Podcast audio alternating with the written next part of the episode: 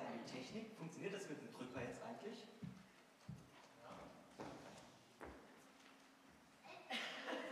Scheint ein bisschen zu funktionieren. Ich lasse mich überraschen, nur weil hilft mir dann Michael. So, jetzt mal die Frage an euch alle. Über was hast du dich diese Woche schon alles aufgeregt?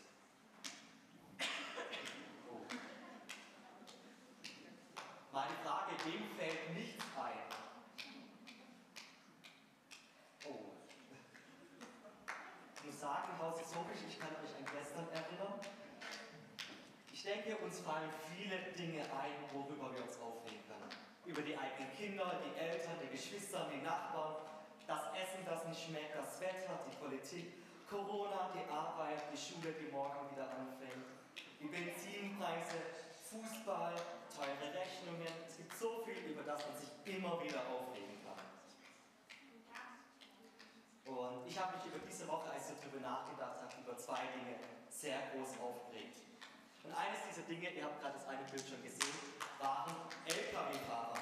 Ich war letzte Zeit viel mit dem Auto unterwegs, war in Liebenzell unten. Und da hatte ich zwei Lkw-Fahrer, die mich sehr aufgeregt haben. Eine Situation möchte ich euch erzählen. Es war schon spät am Abend, ich glaube 21 Uhr.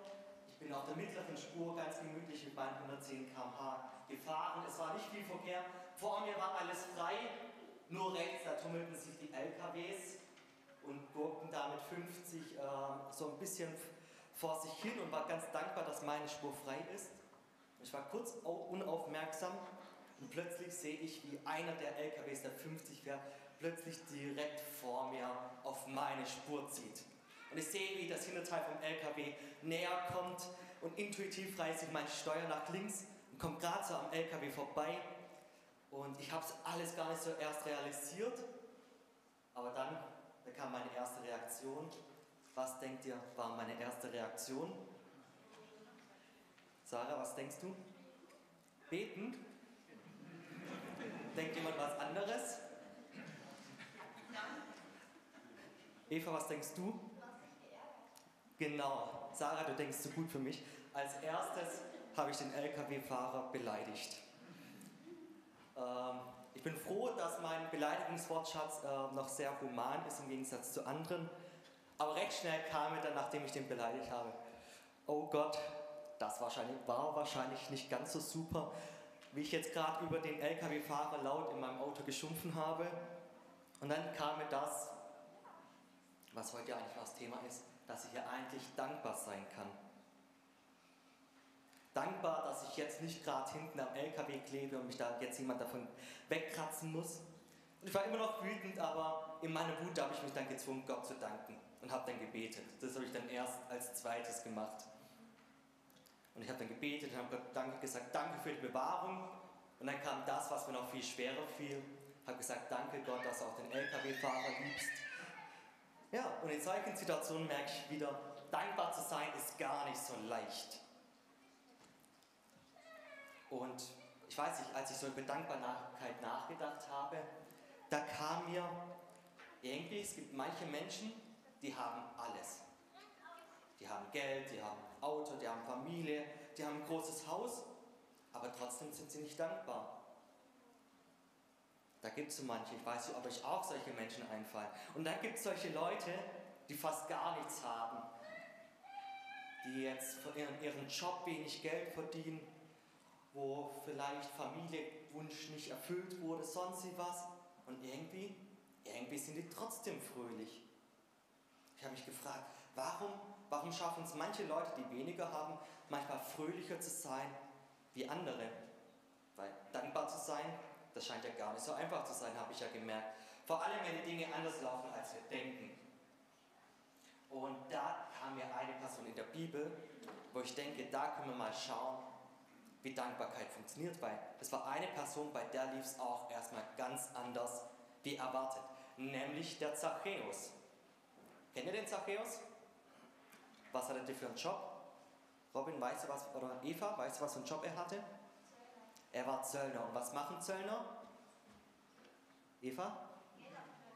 Die tun Geld abknüpfen, nämlich wenn Leute auf dem Markt was verkaufen wollen, da müssen die Leute bei dem Zöllner ein bisschen Geld abgeben, damit sie die Waren verkaufen können.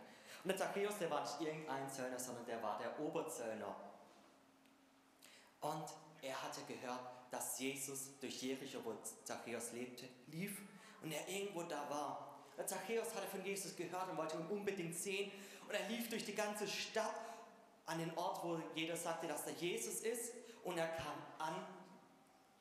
Und das nächste Bild, er war enttäuscht. Warum? Er war ein kleiner Mann und das Einzige, was er sehen konnte, waren Hinterköpfe, Rücken und Hintern von den Menschen, die vor ihm standen, weil er einfach zu klein war. Die Vorfreude und Begeisterung. Hm. Was nun? Sollte er jetzt einfach gehen und enttäuscht sein und ähm, einfach dann ja, rummeckern, rummeckern, dass die, Freunde, dass die Leute unfreundlich sind, rummeckern, dass er zu klein ist, rummeckern, dass er jetzt vielleicht umsonst den ganzen Weg gelaufen ist, dass er umsonst Zeit verloren hat. Nee, das hat Zachäus nicht gemacht. Er hat was anderes gemacht. Er hat sich auf die Suche gemacht. Er hat sich auf die Suche gemacht. Nämlich, er hat eine Lösung gesucht. Wie kann ich Jesus trotzdem sehen und wie kann ich dann trotzdem dankbar sein? Und er schaute sich um und schaute sich um. Und was sah er dann? Einen Baum und er dachte sich, hey, ich bin klein, aber auf dem Baum kann ich über alle drüber sehen. Und er kletterte auf den Baum und tatsächlich, sein Wunsch ging in Erfüllung. Vom Baum aus konnte er Jesus sehen. Hätte er Jesus gesehen, wenn er einfach stehen geblieben wäre und rumgemeckert hätte? Nee, hätte er nicht. Zachäus, der machte einen Perspektivwechsel. Schaute nicht mehr von unten vom Boden auf die Sache, sondern vom Baum aus. Aber nicht nur von der Höhe hatte er ein paar Perspektivwechsel, sondern auch im Herzen. Weil er hat sich entschieden, nicht einfach rumzumeckern, sondern einfach weiter zu suchen, weiter nach Jesus zu suchen. Und mir ist aufgefallen, bei uns ist es eigentlich genauso. Wir erleben ganz viele Situationen, wo wir eigentlich rummeckern können. Es gibt so Tage, da kann man sich einfach nur ärgern und schlechte Laune haben. Aber wenn wir wie Zachäus anfangen, nach Dingen in unserem Leben zu suchen, über die wir dankbar sein können, manchmal auch über die Lösungen, um dankbar sein zu können, sehen wir plötzlich Jesus in jeder Ecke unseres Lebens, wie er uns reich beschenkt. Ich weiß nicht, was du machst, wenn es dir schlecht geht. Aber ich, ich versuche tatsächlich, wenn es mir schlecht geht, immer wieder Gott einfach Danke zu sagen, sagen und Dinge in meinem Leben zu suchen, die eigentlich gut sind. Und ich bin dann echt immer wieder überrascht, weil ich merke, eigentlich gibt es so viel, um dankbar zu sein. Dankbar, wenn du darauf wartest, dass die äußeren Umstände richtig sind, dann kannst du lange warten. Dann kannst du warten und warten und weinen und weinen und es ändert sich nichts. Aber was du ändern kannst, ist dein Herz. Wenn du da nach Jesus suchst, dann wird man dankbar. Und dann erleben wir wie Zachäus so einiges mit Jesus. Nämlich als Zachäus dort auf dem Baum sitzt, läuft Jesus vorbei. Und er sieht Zachäus oben auf dem Baum sitzen und er redet mit ihm und sagt, Zachäus, steig schnell vom Baum runter, denn ich will bei dir zu Hause essen. Dem Zachäus, dem fiel wahrscheinlich die Kinnlade runter. Das sind so viele hunderte Menschen. Und was macht Jesus? Er geht ausgerechnet auf den Zachäus zu. Und voller Freude kletterte er runter, nahm Jesus natürlich sofort mit in sein Haus und ließ Essen und Trinken bringen und feierte mit Jesus. Aber während dem Feiern war eines blöd, weil Zachäus fühlte sich nicht wohl bei der ganzen Sache. Eine Sache beschäftigte ihn. Was denkt ihr Kinder, was hat den Zachäus beschäftigt? Dominik?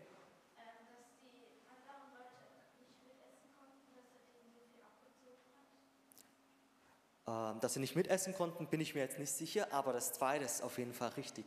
Ihm beschäftigte es, dass er die anderen Menschen, die zum Markt kamen, immer wieder abgezogen hat. Er hat ihnen das Geld aus der Tasche gezogen, hat mehr Geld verlangt, als er durfte und hat sich schlecht gefühlt.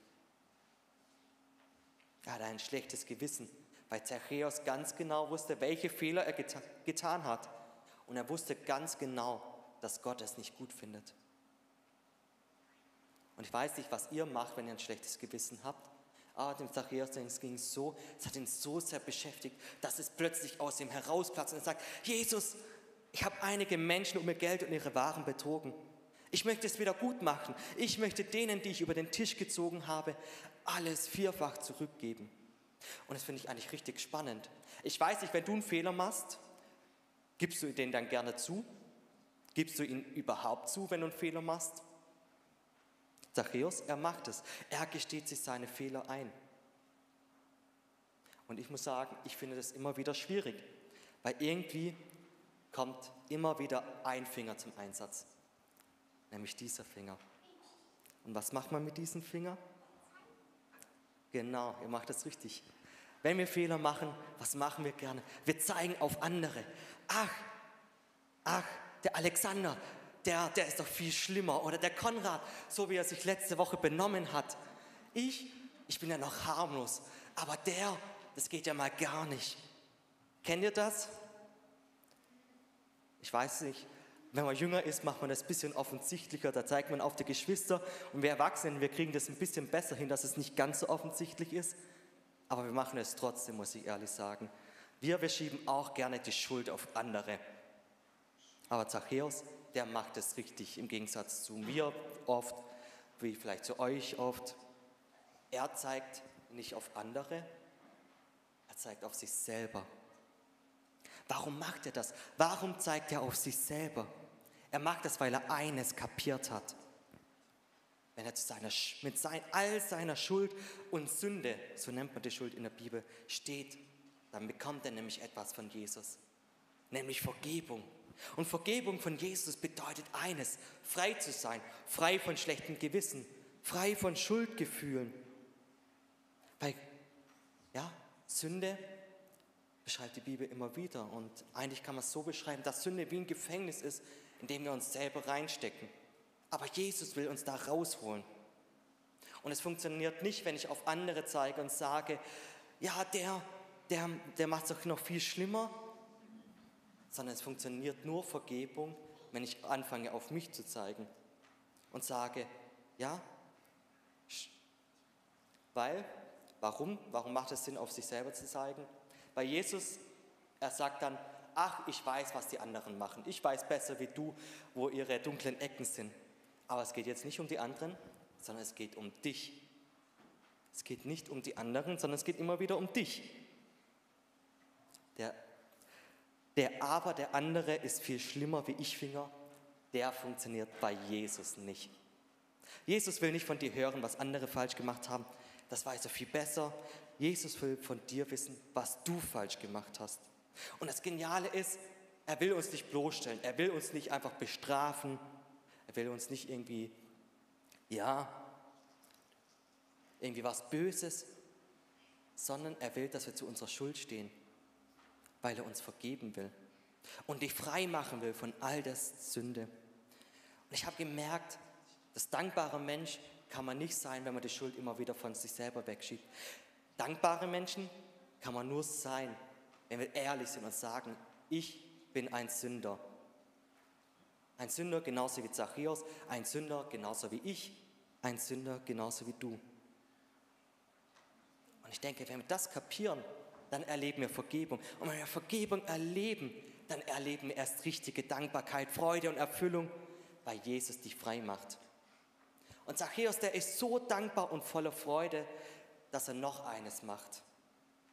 Er gibt nicht nur das Geld zurück, was er gestohlen hat, sondern er gibt auch vieles von dem ab, was er ehrlich verdient hat, nämlich die Hälfte.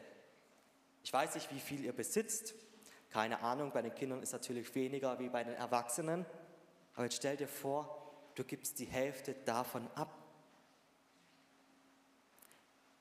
Zachäus, er wird ein Spender. Er gibt, ich habe mal Spende genommen, einfach weil es auch mit S anfängt. Spenden bedeutet, ich gebe was, ohne was zurückverlangen. Es gibt da so manche, die geben allen Leuten möglich was, um sich Freunde zu machen.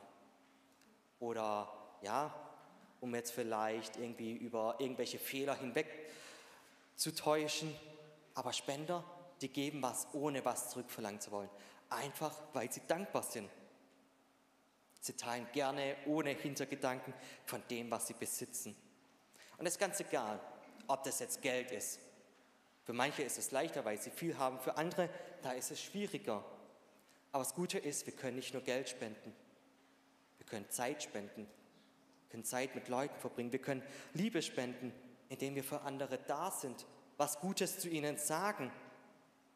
Es gibt so viele Dinge, die wir besitzen, die wir weitergeben können. Ich weiß nicht, was kannst du weitergeben? Weiß ich, ob dir was einfällt, aber ich hoffe, dass wir dankbare Menschen werden, indem wir immer wieder nach Gott suchen, indem wir uns eingestehen, dass wir auch Fehler machen und indem wir auch ganz frei geben. Und ich weiß, manchmal ist es ganz schwierig, so nach der Predigt, man hört was und weiß nicht so genau, was soll man tun. Deswegen habe ich drei Aufgaben für euch. Drei Aufgaben. Und die kann wirklich jeder machen. Die erste Aufgabe, ich weiß nicht, wie deine Abendrituale sind, aber ich möchte euch mal die nächste Woche alle herausfordern. Geht nicht schlafen, bevor ihr für drei Dinge gedankt habt am Tag. Drei Dinge sind tatsächlich gar nicht so viel und ich denke, das ist machbar. Aber ich weiß, ich bin vergesslich, ihr seid vergesslich. Deswegen gebe ich euch eine Hilfestellung. Wenn ihr verheiratet seid oder in einer Beziehung, fragt euren Partner doch am Abend, für welche drei Dinge bist du denn dankbar? Und ihr Kinder, ich glaube, es wäre mal spannend, von euren Eltern zu hören, für welche Dinge die denn dankbar sind. Also versucht mal, jeden Abend eure Eltern zu fragen, für welche drei Dinge bist denn du dankbar? Und ich bin mal gespannt, was jetzt dann so zu hören bekommt. Das Zweite ist ein bisschen schwieriger. Und ich glaube, da müssen wir einfach ehrlich sein, ehrlich zu uns selber. Und sagen, ja, ich mache Fehler. Und dann aber auch die Vergebung anzunehmen. Das muss man einfach im Kopf machen. Ist schwierig jetzt irgendwie was, eine Aufgabe zu machen. Und das dritte ist, überlege dir eine Person. Eine Person ist nicht viel, der du etwas von dir weitergeben kannst, egal ob Zeit, Liebe, Geld, sonst was. Fallen euch alle eine Person ein? Wenn nicht, wir singen gleich ein Lied, da könnt ihr noch überlegen, welche Person ihr vielleicht etwas Gutes tun könnt.